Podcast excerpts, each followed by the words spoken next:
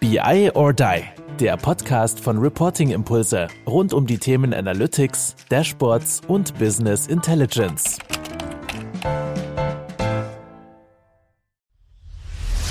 Ich kriege so viel positives Feedback von Leuten, die unseren Content hören. Wollt ihr uns für den Podcast mal was Gutes tun? Dann schreibt doch einfach mal eine Bewertung, gibt uns fünf Sterne, zum Beispiel bei Apple Podcast. Die fünf Sterne könnt ihr uns auch bei Spotify geben. Das wäre mega cool, würden wir uns riesig freuen. Dankeschön, jetzt schon. Ja, hallo und willkommen zu einer weiteren Folge von Power BI or Die, dem Power BI Spin-off von BI or Die. Und heute freue ich mich ganz besonders, denn heute wird es viel Substanz gehen, auch mal hoffentlich auch mal Tech Talk, auch mal um einzelne Features und Details, denn ich habe eine echte Macherin dabei, die Diana Ackermann. Die Diana Ackermann ist Data Science und Analytics zu Hause, aber auch bei Visualisierungen und Geschäftsführerin ist sie auch noch, aber am besten kann sie sich ja selber vorstellen. Hallo Diana. Hallo Arthur, schön, dass es geklappt hat. Ja, wunderbar. Genau, also ich, genau, ich bin Geschäftsführerin der BDA. BDA steht für Big Data Analysis. Wir sind eine kleine Data Science Company in Mainz. Ich selber bin Statistikerin, habe also Statistik studiert. Das hat ganz früher immer zu einem großen Augenzwinkern geführt. Sowas kann man studieren. Mittlerweile ist das ja mit Data Science, was es damals ja noch nicht gab, sehr, sehr, sehr aktuell und auch sehr gesucht. Ich habe so ja, die letzten 20 Jahre im Prinzip mit Daten zu tun aus den verschiedensten Ecken. Ich habe viel Zeit mit medizinischen und pharmazeutischen Daten verbracht, auch in der Pharmaindustrie mal gearbeitet und jetzt genau kümmere ich mich um Data Science für kleine und mittlere Unternehmen und genau alles andere kann ich bestimmt später auch noch erzählen.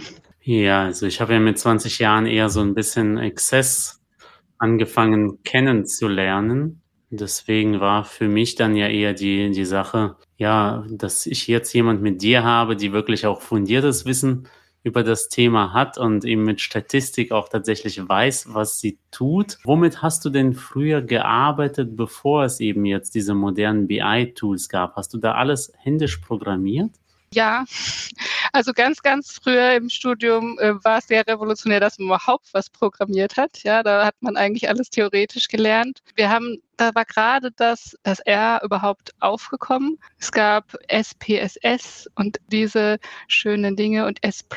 Ja, ich, in der Pharmaindustrie ist es so, dass da ähm, nur SAS verwendet werden darf oder durfte früher, für, jedenfalls für die offiziellen Studienberichte, weil das eben zertifiziert ist und man dann die ganzen Berechnungen da mit einreichen muss, wenn man zum Beispiel Zulassungsstudien und so macht. Das heißt, ich habe auch in SAS viele Dinge programmiert und mit Power BI, da habe ich zuerst 2019 mal gearbeitet, weil wir dann entschieden haben, dass wir das zu unserem Produkt hinzufügen als, ja, als Schnittstelle zum Kunden. Und das war natürlich im Vergleich zu früher super interaktiv. Man hat halt irgendwie die ganzen Grafiken für Paper oder so, hat man halt in, in zehn Varianten gemacht. Und wenn man Glück hatte, konnte man die noch in einem Anhang dazu äh, packen. Ansonsten hatte man ja meistens Platz für ein oder zwei Grafiken. Ich habe ganz viel statistische Beratung für Mediziner gemacht. Das heißt, da macht man auch die eine oder zwei fixe Grafiken, wenn man Glück hat mit einem Error-Bar, also Mittelwert und Standardabweichung oder, oder mal so eine Überlebenskurve. Aber das war ja super statisch und da konnte man auch nicht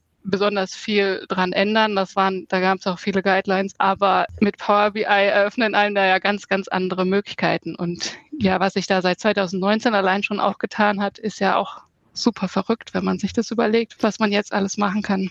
Ja, jeden Monat äh, aktualisiere ich den Microsoft-Blog und warte gespannt auf das, was da kommt und freue mich jedes Mal. Das in der Tat. Und spannend aber tatsächlich dann, weil ich kenne ja auch von so wirklich äh, ja, Programmierern oder eben Statistikern auch manchmal die Aussage, ja, wir brauchen dieses ganze Self-Service-Kram und äh, Daten, Tools irgendwie gar nicht. Das sind alles so Click-Tools. Eigentlich äh, reicht es, wenn ich eben programmiere und dann einen Output schaffe. Ihr habt euch ja dann doch aber eben für diesen Weg entschieden, quasi die fundierte Basis mit dem Tool anzureichern.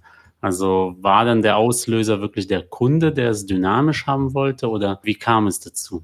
Irgendwie waren das so eine Verkettung von Dingen. Und dann hatten wir eine neue Mitarbeiterin und haben der den Auftrag gegeben, guck dir das doch mal an und, und schau mal, wie wir das an den Mann bringen. Und dann haben wir mehrere Kunden damit ongeboardet und dann gemerkt, dass das viel wichtiger ist, dass sie das sehen, weil wir haben ein sehr explainable Product. Also unser Produkt kann man jetzt nicht in einem Halbsatz erklären. Wir machen halt Forecasting, wir machen Ressourcenoptimierung, wir gucken uns die ganze Historie an und die Grafiken helfen da ungemein, auch ähm, das Vertrauen in das Tool zu schaffen, weil nämlich jeder Geschäftsführer oder Einkäufer dann in seinen Daten browsen kann und das auch die Ansicht vielleicht auch mal so einstellen kann, wie er das möchte oder der legt auf andere Dinge Wert. Und die das, wir hatten vorher im Prinzip nur, dass wir die, die SQL-Views zurückgeschrieben haben und gesagt haben, das ist jetzt dein optimaler Plan. Und das wurde dann dort wieder eingelesen. Und mit einem Power BI kann man so viel mehr machen. Man kann auch erklären, warum ähm, der Optimierer das vielleicht auch so macht oder versuchen zu erklären. Man kann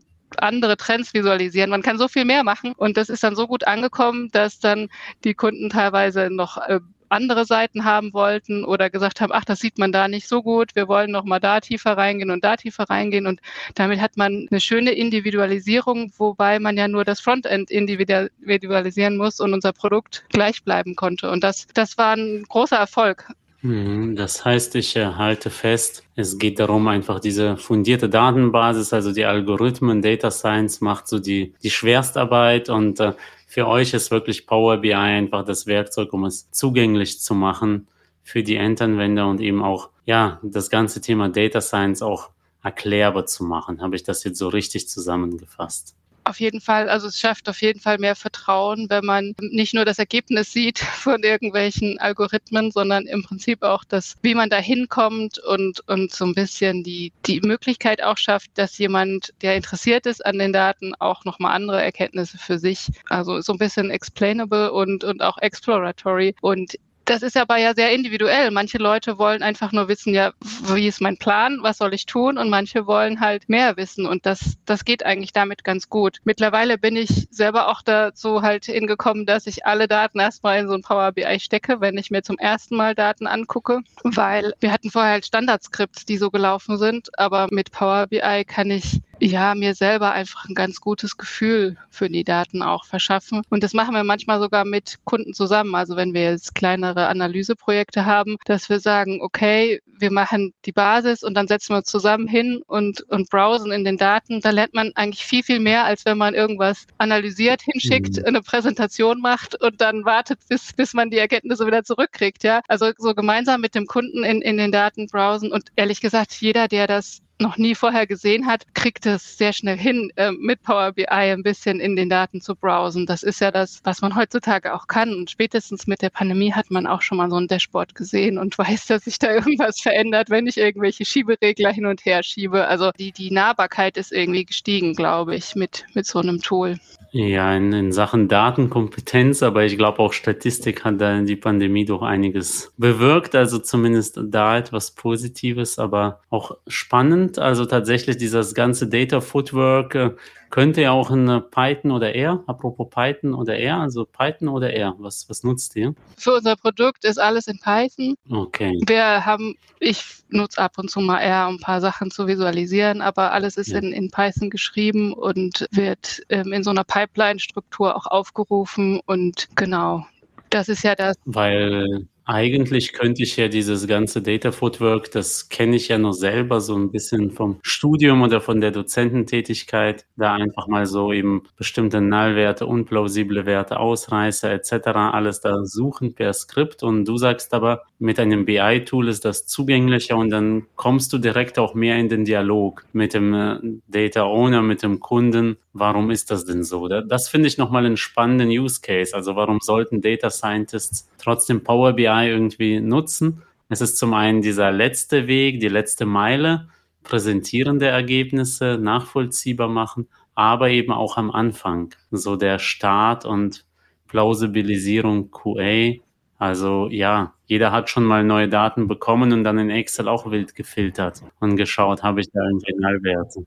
Das versuche ich halt wirklich zu vermeiden. Ich stecke, wenn dann in Excel direkt mal in ein mhm. Power BI, auch wenn es dann nicht so schön aussieht. Aber ja, man, man sieht einfach mehr. Klar, man kann das per Skript machen, man kann es auch, ja, mit einem Jupyter Notebook ist es auch ein bisschen interaktiver und man kann da auch sich bewegende Grafiken oder was weiß ich machen. Aber die Hürde ist halt beim Power BI. Und ich kann es leicht freigeben, kann es jemandem zeigen, der kann sich selber durchklicken in Ruhe. Das ist auch, auch manchmal wichtig. Und ja, es kommt halt so ein bisschen drauf an. Also in unserem Produkt ist es wirklich ja die letzte Meile. Wir haben auch immer so eine Seite bei unseren Kunden, wo man sagt, was ist eigentlich nicht eingegangen in das Optimierungsmodell. Das heißt, dass man da nochmal die Datenqualität monitort und dann haben wir so automatische Warning und Checks. Also wenn zu viele Dinge aussortiert werden, dann ist vielleicht irgendwo ein Fehler oder ein Datumsfehler oder so. Das kommt damit rein. Aber umgekehrt auch das erste Mal Daten analysieren, finde ich auf jeden Fall in einem Tool mhm. sehr hilfreich, ja. Okay, und euer Produkt äh, ist aber jetzt nicht irgendwie selber in der Microsoft-Welt zu Hause. Das heißt, das ist jetzt nicht die ML-Features von, von Azure oder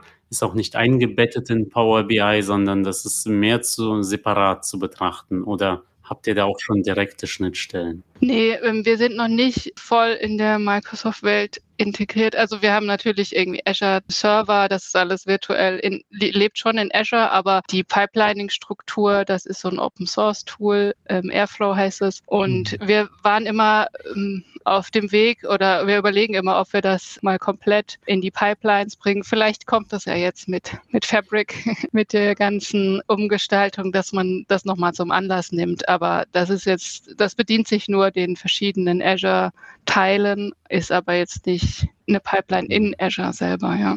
Ja, auf jeden Fall hat ja Microsoft mit Fabric äh, so dieses ganze Thema nochmal Richtung User geschoben, dass eben diese Data Preparation auch möglich wird in einem Portal. Also da, da bin ich auch selber gespannt. Das ist ja noch in den Anfängen. Und persönlich fand ich ja diese eingebetteten äh, R und Python Visuals, das ist ja wirklich mehr für kreative Visualisierungen, als dass es wirklich was genützt hat in, jetzt in Power BI für echte Data Science. Oder zumindest habe ich das selber noch nie erlebt. Ich weiß nicht, ob du mal damit rumgespielt hast, aber so ein Modell ich habe es mal genutzt, um irgendeine Library in Python zu, aufzurufen oder das irgendwas scraped, damit man dann konnte man da ein paar Daten irgendwie reinladen. Äh, für mich waren die Visuals immer nicht so schön, ja. Also die waren da nicht so interaktiv wie die anderen und man findet ja immer irgendeinen Custom Visual, was das macht oder man kann sich selber so so hinbiegen, dass das dass das passt. Ja, also ich musste noch nicht irgendwie ein R oder Python Plugin nehmen, um eine andere Visualisierung jetzt zu haben, weil die mir meistens dann nicht so gut gefallen hat.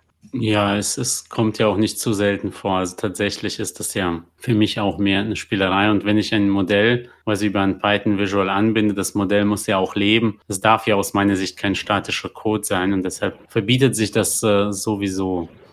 Ja, und sonst machst du es halt mit, mit einer REST-API ähm, an irgendeinen Endpunkt, da machst du es aber eher in Power Query, dass du das dann damit verbindest. Das funktioniert, funktioniert ja einwandfrei. Also da brauche ich, ich habe auch noch nicht den Use Case. Also macht ihr das so, dass ihr euer Modell dann per API anbindet oder ist das immer so ein Einmalvorgang? Also in unserem Produkt nicht. Da gibt es einen Einlauf pro Tag. Da ist im Prinzip immer die aktuelle View wird reingeladen. Wir haben so Use Cases, wo wir Azure Cognitive Services benutzen und da kannst du dann halt per API die Daten einmal hinschicken und wieder abholen, zum Beispiel Anomalien oder wenn wir in, doch ein Azure Machine Learning Modell trainiert haben und da den Endpunkt anbinden. Das machen wir ab und zu, wobei die Standarddinge eigentlich auch schon ganz gut sind, die es in Power BI gibt. Was nur überhaupt nicht gut äh, klappt, finde ich, ist bis jetzt alles, was mit NLP zu tun hat. Da war der Hype ja damals auch groß mit den Quick Measures und den Narratives und ich versuche das immer positiv darzustellen, aber im Endeffekt ist das Mist. Das klappt irgendwie noch nicht gut. Das wird hoffentlich mit dem Co-Piloten jetzt ein bisschen, ein bisschen besser klappen. Ja, ich, ich versuche es gar nicht mehr schön zu reden. Also QA und alles Narratives ist alles, ja, eine nette Show-Marketing-Funktion, wofür äh, extra Modellierung notwendig ist und die eigentlich keiner braucht, wenn man ehrlich ist. Also trotzdem dem Copilot gebe ich auch eine Chance, aber hat ja auch damit zu tun, nicht nur weil wir so Hardcore-Data-Nerds sind, dass wir hier Fabric feiern und äh, dieses ganze Copilot-Thema so ein bisschen mehr am Rand betrachten, was aber mehr was für die breite Masse ist, äh, sondern da sind auch einfach Erfahrungen, die bisher negativ waren, aber dennoch kann ich mir vorstellen, Copilot wird was, weil ChatGPT nutze ich ja selber auch so ein bisschen als Sparring-Partner mal beim Coden, so ein paar Basic-Fragen. Ist schon nett, als hätte man so echte Kollegen. Ich bin sehr gespannt, ob das, was das Video verspricht, ob das klappt, dass du mal, dass du mal sagst, okay, hier habe ich die erste Seite, bitte mach mir den ganzen Report so, wie die aussieht, oder hier habe ich einen Style Guide, weil das, das ist ja das Nervige daran, ne? dass man, dass man das alles per Hand machen muss und ganz viel klicken muss. Und wenn das gehen würde, das wäre schon, das wäre schon richtig, richtig gut. Und wenn nur ein Teil davon geht, ist auch schon mal eine, eine Erleichterung, ja. Und mit den Quick Measures war ja, ähm, war ich am Anfang irgendwie sehr, war ja sehr gehypt, aber das hat einfach nie funktioniert. Also ich habe keines gefunden, was bei uns direkt funktioniert hat. Vielleicht auch, weil wir es vorher nicht modelliert haben und Synonyme vergeben haben und was weiß ich. Aber wenn ich das machen muss, dann kann ich es auch eben selber schreiben, ja. Dann brauche ich nicht einen Vorschlag, ja. Und irgendwie wollte er nie zum Beispiel Dinge wie der maximale irgendwas. Das wollte er einfach nie ausrechnen, ja, in, in den intelligenten Measures, glaube ich, hieß es zwischendurch. Und da habe ich es einfach dann auch nicht mehr benutzt, ja. Ja, wenn das sogar von der Data Science Expertin kommt, also Data Science ist gut, bringt auch Mehrwert, bringt produktiven Mehrwert, aber auf Zwang muss es auch nicht genutzt werden. Manchmal ist halt so das klassische Hands-on auch besser, unter anderem bisher bei Measures, kann sich aber auch ändern. Und was du gesagt hast zum Produkt, oder? Sagt man? Wobei ChatGPT selber zu fragen nach Measures, das funktioniert viel, viel besser als das, was es jetzt schon gibt, weil, also da habe ich im März viel rumgespielt mit. Das ist, Coole ist, dass der sich halt in einem Chat auch, die, oder er oder sie, das darf man, darf man gar nicht sagen, er, also das Tool, der Chatbot, der, der merkt sich ja dann auch Dinge und der schlägt dann auch passende andere Variablen vor. Also, und dem kann man dann auch sagen, meine Tabelle heißt so, meine Spalten heißen so. Das ist einfach viel weniger Copy und Paste. Das finde ich eigentlich ganz nett und ich glaube, das wird dann der Standard werden, dass ich mein irgendwie geartetes Modell oder die, die Tabellen irgendwo mit reinstecke und der Chatbot dann schlauer ist und, und ich viel weniger irgendwie ja, pasten muss, sondern dass das automatisch ausgefüllt wird und mir noch erklärt, also warum brauche ich jetzt diesen Filter oder warum brauche ich jetzt diese Funktion. Das finde ich eigentlich auch ganz nett, weil wenn ich manche Funktionen selber wirklich selten verwende, dann google ich die, aber wenn mir das ein Chatbot bisschen netter in, also und richtig hoffentlich auch erklärt, was diese Funktion jetzt macht, dann geht es einfach viel schneller. Also da bin ich auf jeden Fall ganz offen und probiere auch alles Mögliche aus. Und wenn das direkt integriert ist, ich hoffe halt, dass es vielleicht nicht nur mit Fabric kommt, sondern dass es vielleicht auch in die, in die armen Pro-User oder, oder Premium per, per User kommt, weil ich das schade fände, wenn man das, ähm, das gar nicht benutzen könnte. Aber es sieht ja im Moment so aus. Ne? Ja, vermutlich. Also ich glaube auch, Microsoft äh, pusht das so stark in allen Tools. Also bin gespannt und tatsächlich auch mal positiv. Also KI kann auch für, für Endanwender viel bringen, was wir bisher so als kleines Zwischenfazit gesagt. Also Data Science um Power BI ergänzen, ja. Komplett im Stack ist das, wie gesagt, noch nicht, wobei tagtägliche Aktualisierung ist ja fast Realtime. Also kein Mensch braucht ja echtes Realtime, wenn es um Forecast geht, außer die machen irgendwie Echtzeit-Trading oder so. Und äh, in der Regel ja eher jetzt nicht bei deiner Nische. Von daher da nochmal die Verbindung. Und ansonsten ist es ja auch spannend, was für Data Science stelle ich mir ja schon komplizierter vor, diese Pipeline überhaupt aufzubauen, weil bei BI oder bei Reporting, okay, ich habe irgendwann die Daten, die werden aktualisiert und bei dir sind die Daten ja auch Teil des Codes und Teil der Logik, also so lebt ja auch Data Science. Und ja, da sind wir noch auf dem Weg, das alles in einem Tool zu haben. Ist noch nicht umgesetzt, aber wie gesagt, Power BI sollte man sich auch keine Illusionen machen, dass das mit einem Python Visual geht. Das ist dann auch nur ein statisches Modell. Ja, und wichtig ist ja eigentlich auch, dass, dass man erstmal eine Firma hat, die ihre Daten so zur Verfügung stellt, dass ich die daraus Erkenntnisse machen kann. Also wenn mich ein Kunde anruft und sagt, wir müssen jetzt was mit AI machen oder mit Data Science, da werde ich schon immer ganz skeptisch, weil ich denke, na ja, wir gucken erstmal, was, was du für Daten hast. Und auch da kann man sagen, erstmal der, der Mehrwert, dass man es überhaupt mal zusammen verschiedene Datenquellen vielleicht mhm. zusammenführt. Vielleicht ist ja ein Data Warehouse da, aber es gibt ja ganz viele Kunden, die das, die das gar nicht haben. Und das erstmal strukturiert zusammenzuführen, ist ja an sich schon ein Benefit. Und dann gucke ich erstmal nach hinten in die Historie und dann bin ich ja schon im Prinzip bei der Data Science, die mir dann einen gescheiten Forecast Forecast macht oder, oder Outlier oder Anomalien klassifiziert oder was weiß ich, Kundengruppen separiert. Also so weit ist der Weg eigentlich nicht, aber es startet halt immer mit, mit ganz guten Daten und da kann es auch helfen, wenn man was, ein, ein Tool dem Kunden zur Verfügung stellt, dass der ganz leicht bedienen kann und dann, dass man auch schnell den Mehrwert sieht, ja, über eine Excel, die mehrere Leute benutzen und irgendeiner hat in irgendeiner Zeile was falsch gemacht und dann sind alle Verweise kaputt, ja. Also das, das gibt's ja, das ist ja Realität. Das ist ja gar nicht, gar nicht sehr weit hergeholt. Und bei Power BI ist immer, die Leute, die es gar nicht kennen, die, die sind immer verwundert, dass man da gar nichts zurückschreiben kann. Ja, das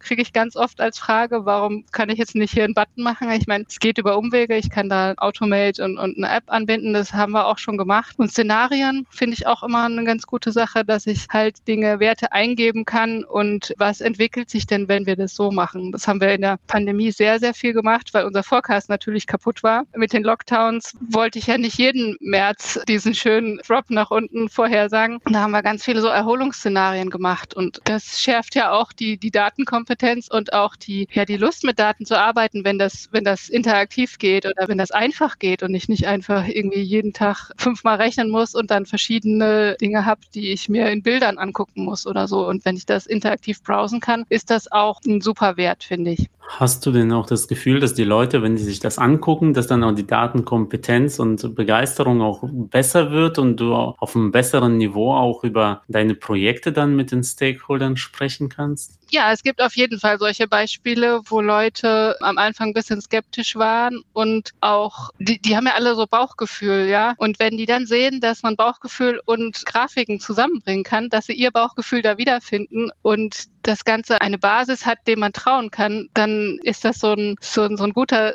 Zirkel. Also die Leute nutzen das lieber und treffen dann auch bessere Entscheidungen hoffentlich und, und sehen sich selber aufgewertet, sage ich mal, nicht ersetzt durch ein Tool, sondern halt einfach unterstützt. Und das ist so die Königsdisziplin. Wenn du da angekommen bist, dass du sagst, das Tool unterstützt, mit Daten kannst du einfach noch bessere Entscheidungen treffen. Das, das wäre so mein höchstes Gut, wenn ich das geschafft habe mit einem Kunden. Ja, und ich finde auch diese Kontinuierlichkeit, also es ist ja wie so ein Fenster auf die Daten und dann ist auch das Verständnis, ja, ein Forecast mache ich nicht nur einmal, sondern Daten verändern sich. Vielleicht sollte sich auch mein Forecast verändern. Vielleicht sollte ich dann nicht erwarten, dass die Diana da was rauszaubert, sondern auch erstmal Daten liefern in angemessener Qualität. Auch dieser Übergang vom Projekt zum Produkt wird natürlich durch diese Greifbarkeit einfach besser, finde ich. Auf jeden Fall. So, und jetzt, wir haben viel Tech Talk gemacht, habe ich ja mit dir auch damit gerechnet, aber du machst ja auch noch mehr. Du machst ja auch Community-Arbeit und auch bist sehr bekannt für kreative Visualisierungen. Also bei dir lerne ich mal auch irgendwas kennen, was jetzt nicht irgendwie IBCS, äh, Balken, visuelle Matrix, Zeitreihe, sondern du machst ja auch, ja, ganz kreative, spannende Sachen. Also was, was motiviert dich daran? Hast du wirklich das aus der Praxis auch, dass es dir in Projekten viel gebracht hat? Mit kreativen Diagrammen zu arbeiten. Also woher kommt einfach dieser Wunsch? Ich habe ja nicht umsonst Statistik studiert. Ich fand einfach Zahlen schon immer faszinierend und Aussagen. Und ich habe, ich mache das im Prinzip auch gerne, so wie du wahrscheinlich auch in der Freizeit mit irgendwelchen neuen Tools rumspielen oder neue Visualisierungen. Ich höre sehr viele Podcasts und ich bin im Moment so ein bisschen auf dieser ja, Visualisierungswelle, weil ich mal wieder bei der Chart Challenge mitgemacht habe. Es gibt eine 30 Tage Chart Challenge. Ähm, einmal pro Jahr, die sind immer im März. Ich schaffe es nie in einem Monat wirklich alle 30 Visuals zu machen, weil das sieht immer so leicht aus, aber ich meine, da steckt man ja mehrere Stunden teilweise rein und die hat man ja nicht einfach jeden Tag mal noch abends zur Verfügung. Aber das macht einfach Spaß und ich habe mir diesmal vorgenommen, einfach mal Dinge auszuprobieren, die ich schon immer mal ausprobieren wollte, aber nicht in ein Projekt passen. Also irgendwie Isochron-Charts. Das ist im Prinzip, wenn ich einen Punkt auf einer Karte habe oder so eine Map und sage, in, in 30 Minuten kann ich mit dem Fahrrad welches Gebiet abdecken zum Beispiel. Das wollte ich schon immer mal machen. Das habe ich dann halt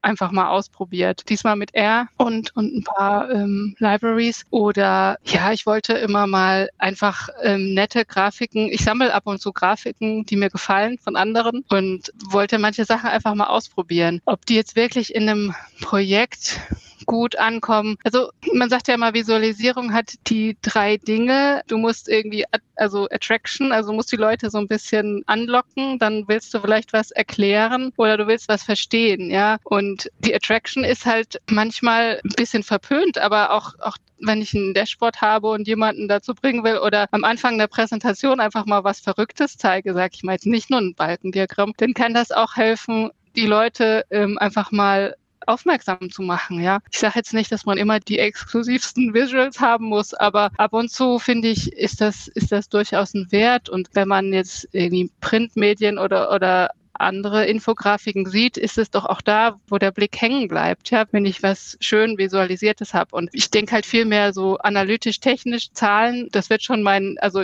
die Zahlen sprechen für sich, aber im Prinzip ist es das ja nicht. Du musst die Leute irgendwie ein bisschen emotional packen und irgendwo, ja, Aufmerksamkeit erzeugen. Und das mache ich einfach gern und das ist so mein, mein Hobby und da bin ich jetzt fast durch mit den 30 Tagen. Aber wenn dann halt Urlaub oder Projekte dazwischen kommen, dann schaffe ich das nicht. Und ich finde es super, dass man in LinkedIn einfach ja, so viele Leute findet, die auch eine gute Idee haben oder die sagen, nee, das hätte ich jetzt gar nicht verstanden und wo findest du das denn sonst? Also das ist, das ist eine super gute Community, die ja vor allem irgendwie in den letzten paar Jahren sich da ausgebildet hat. Ja, und deswegen, ich freue mich ja auch immer wieder über diese Beiträge und habe ja auch oft kommentiert und auch mal selber war ich auch der, der es mal nicht verstanden hat. Persönlich bin ich ja schon auch jemand, der Standards auch schätzt und sage, okay, was ich mit einem Balken darstellen kann, das brauche ich vielleicht gar gar nicht kreativer. Dennoch ist es spannend, ja, da einfach auch mehr zu sehen. Und ja, es ist auch etwas, was ein bereichert irgendwo, auch wenn ich denke, okay, bei einer Karte habe ich ja auch, muss ich auch nicht neu erfinden, wie ich eine Stadt darstelle. Äh, aber da habe ich ja auch Diskussionen auch geführt in Sachen, klar, alles, was irgendwie künstlerisch oder emotional ist, kann auch eventuell die Wahrnehmung verfälschen. Aber du hast ja auch recht, das weckt auch erst Aufmerksamkeit. Das ist für mich immer so ein schmaler Grad. Also habe ja auch mit dem Michael Tenner über diese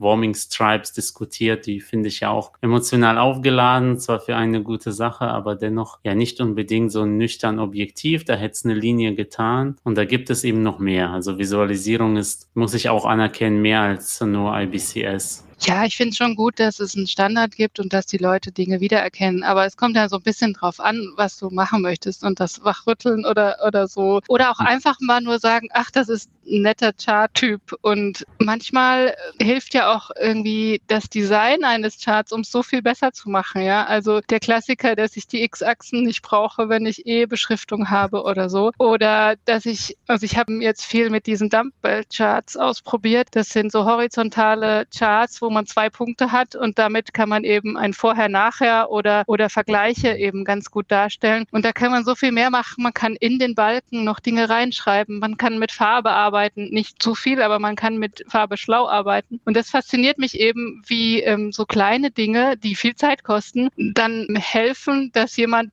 der ja mit den ersten fünf Sekunden wahrscheinlich entscheidet, ob er sich das Chart weiter anguckt oder nicht, dass der daran hängen bleibt und sagt, ah, da erkenne ich was wieder oder so. Das finde ich total faszinierend definieren, so aus der Designsicht, die, wo ich sonst kein Designauge habe, ja. Aber das, da möchte ich gern auch noch mehr dazu lernen, auf jeden Fall. Hm, spannend und sicherlich auch noch ein Forschungsfeld, irgendwie da, da jenseits der Standards irgendwie einen Schritt zu gehen. Also, weil das spannend. Hattest du denn mal so ein Aha-Erlebnis? Also, ich hatte es zum Beispiel bei der TreeMap, habe ich am Anfang für total überflüssig und unnötig gehalten. Und dann hat mir aber da eben BI or tatsächlich auch die Augen geöffnet und seitdem nutze ich die wirklich für Kategorien eben mit mehreren Hierarchien, weil es einfach doch besser ist als ein gestapelter Balken, der auch mal chaotisch aussieht, auch wenn ich vorher wirklich anders gedacht habe. Und das ist etwas, wo ich sage, okay, ist nicht die super kreativste Visualisierung, aber das ist etwas, da habe ich etwas in mein Portfolio dann aufgenommen, was vorher nicht da war. Gab es bei dir auch mal so, so ein Erlebnis mit neuer Visualisierung? Ja, mit der Tree Map bin ich auch so, so halb.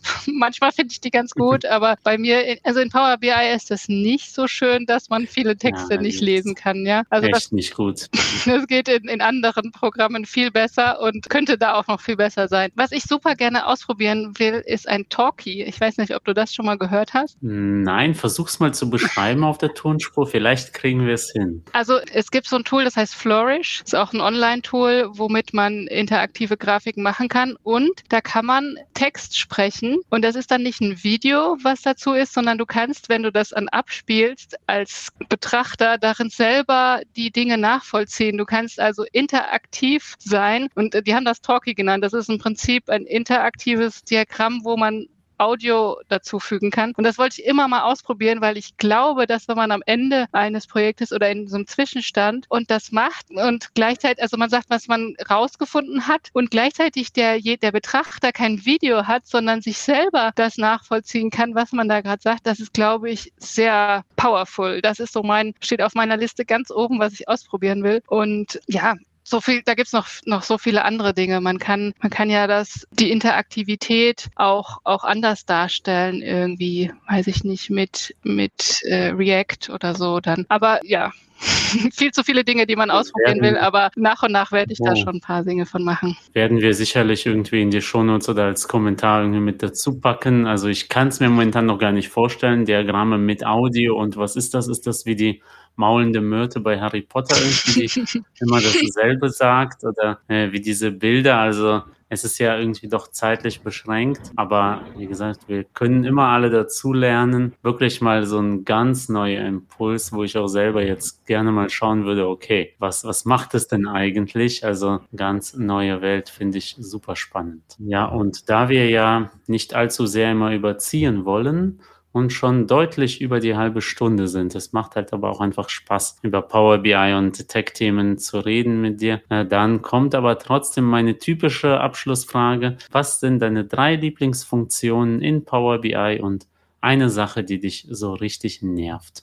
Okay, also was ich total gut finde, was noch nicht so lange gibt, ist diese On-Object-Formatierung. Und die habe ich mich jetzt schon gewöhnt, dass man halt ein paar Sachen gehen ein bisschen langsamer, aber die meisten Sachen gehen viel besser und man muss sich nicht durch so endlose Menüs klicken. Also das ist auf jeden Fall eine Lieblingsfunktion. Ich bin auch dafür, immer ein gutes Theme am Anfang reinzustecken. Dieser Theme, da gibt es verschiedene Theme-Generatoren. Das ist bisschen Arbeit, finde ich, am Anfang für alle Grafiken zum Beispiel festzulegen, brauche ich da wirklich die X-Achsen Lab oder so. Aber Power BI hat zum Beispiel standardmäßig für Line-Charts keine Null am Anfang, ja, der Y-Achse. Und das finde ich ja schon fast fahrlässig, weil die armen Menschen, die das nicht wissen, das einfach aus automatisch nehmen und das sieht dann halt nicht gut aus oder ist auch falsch teilweise, ja. Also da äh, Themes on-Object-Formatierung und insgesamt die Custom Visuals würde ich sagen, dass man einfach die Möglichkeit hat, Dinge auch schnell und, und schön anders noch zu haben. Wie ist denn so der Anteil bei dir? Wie viel Custom Visuals nutzt du und wie viel normale? Weil ich nutze ja sehr viel normale und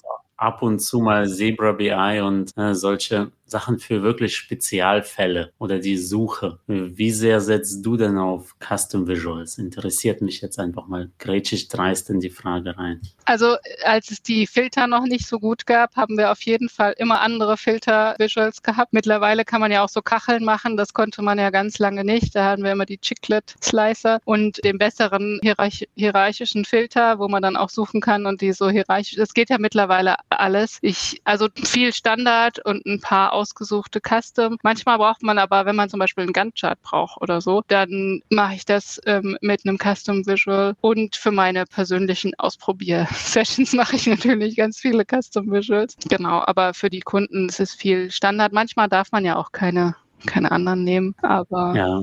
Ja. Ja, würde mir dir gerne eigentlich auch noch viel länger machen, aber das können wir dann in anderen Formaten bei anderer Gelegenheit, weil es gibt ja auch sowas wie Deneb und den Wiz Creator und eben alles, was wirklich noch kreativ ist in Power BI, was aber auch nicht Standard ist. Gerade tut sich aber auch viel im Standard, aber dennoch würde ich jetzt einfach mit Blick auf die Zeit auch sagen, noch eine Sache, die dich an Power BI nervt und dann machen wir einen Deckel drauf. Mich nervt ganz oft, dass ich keine Ordner bei den Datenquellen irgendwie anlegen kann, dass wenn ich verschiedenste, zum Beispiel wenn ich Composite Models habe und dann hat man so verschiedene Dinge und die, ich kann die Namen der Tabellen nicht ändern, dann ist das halt ein Riesenkuddelmuddel. Und auch im Service geht es, geht es äh, ja nicht, dass ich in einem Workspace allein schon mal Ordner mache. Vielleicht ist das auch nicht die richtige Art, in Workspace zu viele Berichte zu haben, aber ja, das nervt mich. Aber vielleicht kann ich es nur nicht. Das kann natürlich sein, dass du jetzt sagst, du musst nur das das und das machen und dann geht es. Aber dieses, dieses bisschen ordnen, das wäre, glaube ich, nicht so schwierig, könnte ich mir vorstellen, da irgendwie eine Gruppierung reinzukriegen, weil du kannst ja die Queries gruppieren, aber du kannst sie nachher im, im Bericht, des, in dem Data Panel da, da kannst du nichts gruppieren. Das ist alles alphabetisch.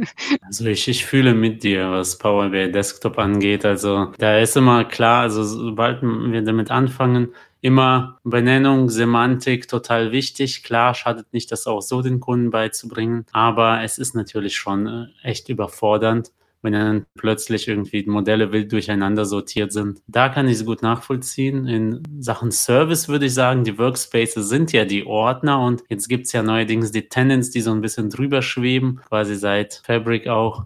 Und das ist eher da der Weg. Aber ja, in Power BI Desktop ja absolut. Also ich finde es ja immer, ich beantworte selber ja gar nicht mehr die Frage, weil sonst müsste ich ja in jeder Session wieder drei Features und ein negatives rauskramen. Aber hier hast du was entdeckt, wo ich absolut mitfühle. Ja, und damit äh, würde ich sagen, wie immer in bester BIODI-Tradition, ich bedanke mich bei dir, dass du da warst, Diana. Ich habe einiges gelernt, auch einiges gelernt über Zusammenarbeit von Data Science und Power BI, über die Einbindung von Konsumenten mit Power BI, also Enablement von Data Science Kunden mit Power BI. Das habe ich mitgenommen, dann aus der Praxis, wie eben Statistik und BI zusammenkommen, aber auch natürlich Community Arbeit. Also vernetzt euch mit Diana bei LinkedIn.